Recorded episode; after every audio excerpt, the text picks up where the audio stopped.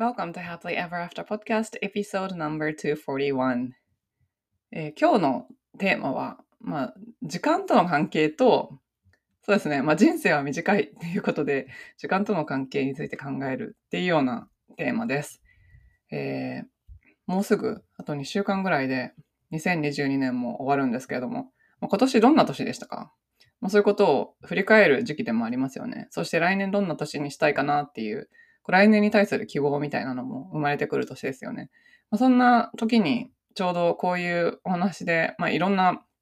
あの質問っていうのをあと最後の方にしてますので、まあ、そういうので考える機会があったらなって思って撮りました。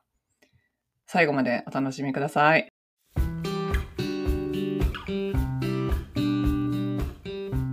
こんにちは。キャリアとビジネスのサクセスコーチ、ゆりです。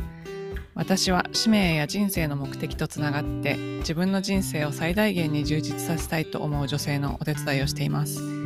このポッドキャストは今もやもやしていたり今の状態にはある程度満足しているけれどもっと大きなこと次のレベルで何かできるんじゃないかなって思っている女性のヒントになればという思いで配信しています。私たちは一人一人素晴らしいギフトをもらってこの世に生まれてきました。そのギフトを生かすことによってパズルのピースみたいにこの世の中で自分なりの役割を果たすことができます。内面の世界を良くしていって充実させることで私たち一人一人が現実を変えていき周りの人世界にもいい影響を与えていくことができます。ソロエピソードではコーチング NLP 瞑想マインドフルネスヒプノセラピーなどに基づいたマニアックな意識や自己啓発に関する話をしています。インタビューエピソードでは世界で活躍する女性のライフストーリーをお聞きしていろんな生き方働き方そして自己実現の仕方があるということをお伝えしていますこのポッドキャストを聞いて一人でも多くの方が元気になったり前向きに行動できるようになると嬉しいです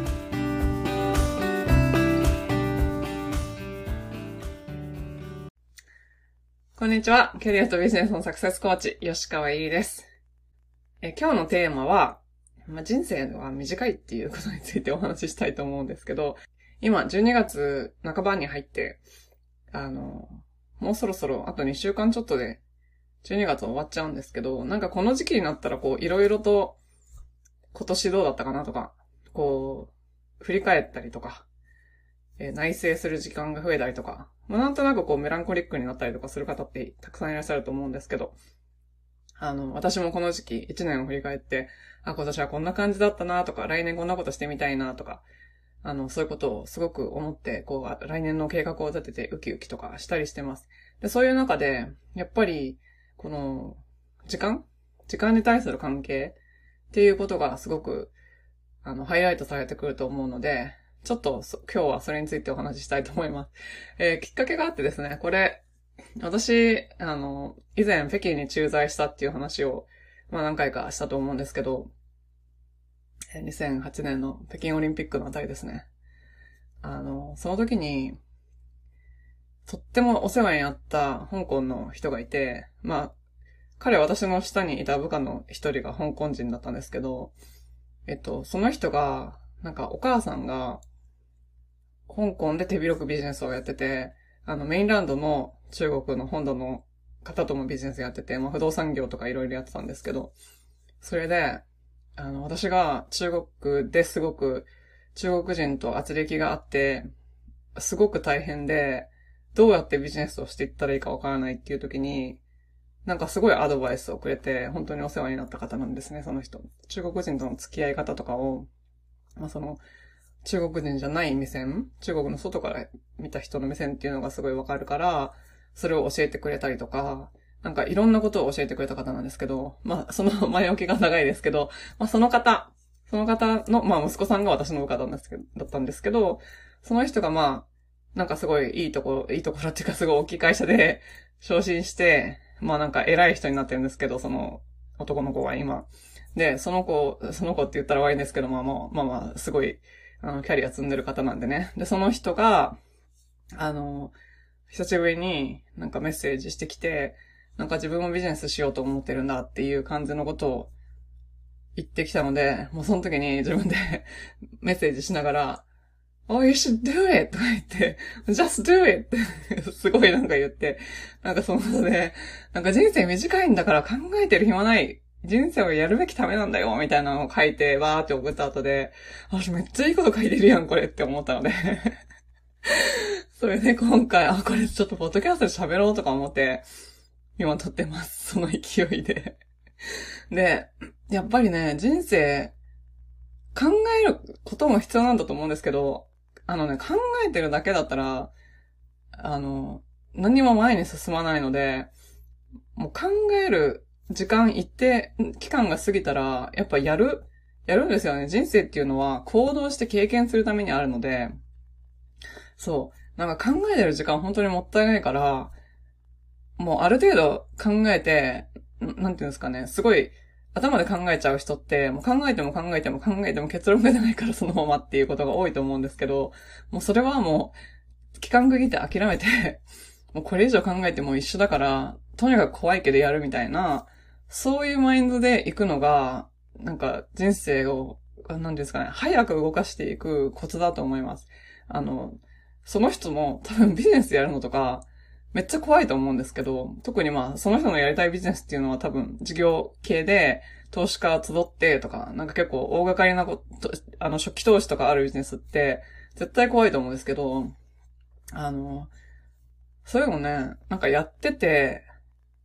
本当にそこが自分の軸に沿って自分に合ってることだったら、なんかやってるうちに周りのサポートが来るので、別に自分一人でやらなくてもいいから、怖くないし、たとえそれでなんか一回目うまくいかなかったとしても、あの、また次に、何ですかね。活かせることって必ずあると思うんですね。で、なんかそのリスクが怖いっていうのは、リスクを軽減する方法なんていくらでもあるし、例えば、投資で言ったら、ロスストップみたいに、これ、これ以下にまで損益が、損失が膨らんだら、もう、あの、強制終了するとか、あの、会社組織の、あの、ストラクチャーをちゃんとこう、なんですかね、自分の他の資産に影響がいかないように、ちゃんと作るとか、あと保険かけるとか、いくらでも、あの、プラクティカルに自分を守ったりとか、リスクを軽減したりする方法っていうのはいくらでも考えられるから、もうそういうのはリスクマネジメントのプロとかに任せればいい話で、なんかそういうんじゃなくて、あの、そこはちゃんとした上で、あの、自分で行動するって、自分にできることをする、今できることをするっていうのが、すごく大事なんじゃないかなと思います。で、やっぱり、あの、時間との関係なんですけど、私たちって何か大きいこと、特に自分にとって未知なことをやるときに、すごい時間がかかるんじゃないかって思う人が多い。で、お客様の話を聞いてても、えっと、あと3年後ぐらいにはここまで行ってたらいいかなとか、えっと、ここまでやるのにそんなにすぐできないから1年後ぐらいかなとか、いうふうに思いがちなんですけど、普通は思いますよね。私もそうだったんですけど、時間っていうのは伸びたり縮んだりするんですよね。不思議なんですけど。だから、本当に。で、こう時間伸ばして考えてる人は、確かにそれぐらい時間かかるんですけど、時間が伸び縮みするっていうことを知ってる人は、なんか一旦自分が、あ、これは絶対できるなって思ったら、すっごい短期間でできるんですよ。そう。だから、なんか、なんですか、常識的に考えてこれはこれぐらいしかできないだろうって言って、まあそういうふうに積み立てていくのが合ってる人もいるかもしれないし、自分はもうそのやり方でやりたいっていう場合は、あれなんですけど、もっと早く結果出したいんだったら、なんか、時間を短縮する方法を考えたいいんですよね。で、時間を短縮する方法っていうのは、例えば、もう、できてる人に聞くなんか何回も言ってるんですけど、できてる人に聞く、できてる人の、がいっぱいいるコミュニティに入ってそこで自分を底上げするとか、または、あの、誰かにアウトソースしてもできてる人にやってもらうとか、あの、自分にしかできないことと、他の人にもできることっていうのを分けて、他の人にもできることだったら、そのものが得意な人に振り分けたりすると、めっちゃ早く進んだりするじゃないですか。で、企業のプロジェクトとか見ててもわかるんですけど、納期決まってるけど、もっと早くしてって言ったら、みんなでうおーって頑張って、早く納入したりとかしますよね。だから、なんか恣意的に決められるタイムラインなんだけど、実はすごい伸び縮みできるんですよ。っていうのを自分の人生でも完全にできるんですよね。やろうと思ったら。なので、一番、やっぱり考えるべきなのは、何かこう、そういう時間の伸び縮みとか、例えばなんか達成したいことがあったりとか、ビジネス始めたいけど、やっぱちょっと、まだ考えてるみたいな時に、じゃあどうしたらこれができるだろうとか、どうしたらこれがもっと早くできるだろうとか、どうしたらこれがもっとよくできるだろうとか、今日自分にできることは何だろうかっていう、そういう自分に問いかける質問の質をどんどん上げていくことなんですよね。そうすることによって自分のあり方そのものも変わっていくし、自分に降りてくるアイデアとかの質も変わってくるし、あとはなんか、周りの人からなんか、こういろんなヒントをもらった時に、ヒントをキャッチするアンテナの感度もすごく高くなります。ということで 今日はですね、人生短いから本当に、あの、自分の体で動いて経験して、あの、行動していくっていうのが、まあ、すごい大事だっていう話と、あとは、自分が恣意的に持ってる時間の感覚っていうのは本当に恣意的なものであって、それがフィックスである必要は全くないんですよね。いくらでも伸び縮みできるんですよ。っていうふうに考えたときに、あなたは、2023年、来年を迎えるにあたって、一体どういうことをしていきたいですか？来年どんな年にしたいですか？来年はどんな人になっていたいですか？どんな時間との関係を作りたいですか？そういうことをぜひ、まあ、この週末とか、まあ、残りの12月2週間ぐらいありますけども、その間で考えていただいたらなって思います。で、私1月から実は、あの、新しくグループプログラムをやります。コミュニティの中で、やっぱりすごい、こう、エネルギー交換によって生まれる、なんか、パチパチっていうスパークみたいなものによって人がどんどんこう成長していくっていう、お互いに押し上げていくっていうのを、やっぱり自分も経験したし、私の他のプログラムでもすごい経験したので、そういう場所を作りたい。そういう場所を作りたいし、今までは癒しを求めてる人とか、あの、過去を、なんていうんですかね、過去から今の現在に、こう意識を移してもっと飛躍したい人っていうのを対象にしたんですけど、今度のプログラムは、もうすっごい大きな夢とか、あの、すっごい高い夢とか、そういうものを持ってる人がお互いに切磋琢磨して、実験しながら、そういうものを叶えていくような、そんなコミュニティを作りたいと思っていて、なんかそこから、すごく、なんかお互いになんかいいアイデアが生まれたりとか、いいネットワークが広がったりとかして、こうどんどんどんどんいろんなところにいい影響が、こう、浸透していくような、そんなコミュニティにしたいと、すごく思ってます。えー、その、そのプログラムは、 High Performance Incubator というプログラムです。興味のある方は、ショーノートのところにリンク貼っておきますので、ぜひチェックしてみてください。ちなみに High Performance Incubator っていう名前は、まあ、ハイパフォーマンスの培養場みたいな感じなんですけど、本当になんか、ご自身の大きい夢っていうのを、なんて言うんですかね、恥ずかしがらずに、もうすごい表現して、その中で、まあ、実践して、まあ、失敗みたいに見えることもあるかもしれないんだけど、そういうのを、ハイパフォーマンス中間を使いながら、やっていって、どんどんこう、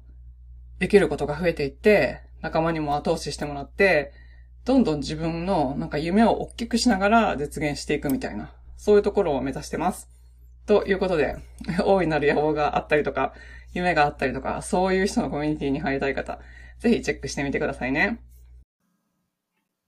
最後までお聞きいただきありがとうございました。このポッドキャストがお役に立ったら配信登録、レビュー、または星マークポチッと押して、多くの方にこの番組が届くようお手伝いいただけると嬉しいです。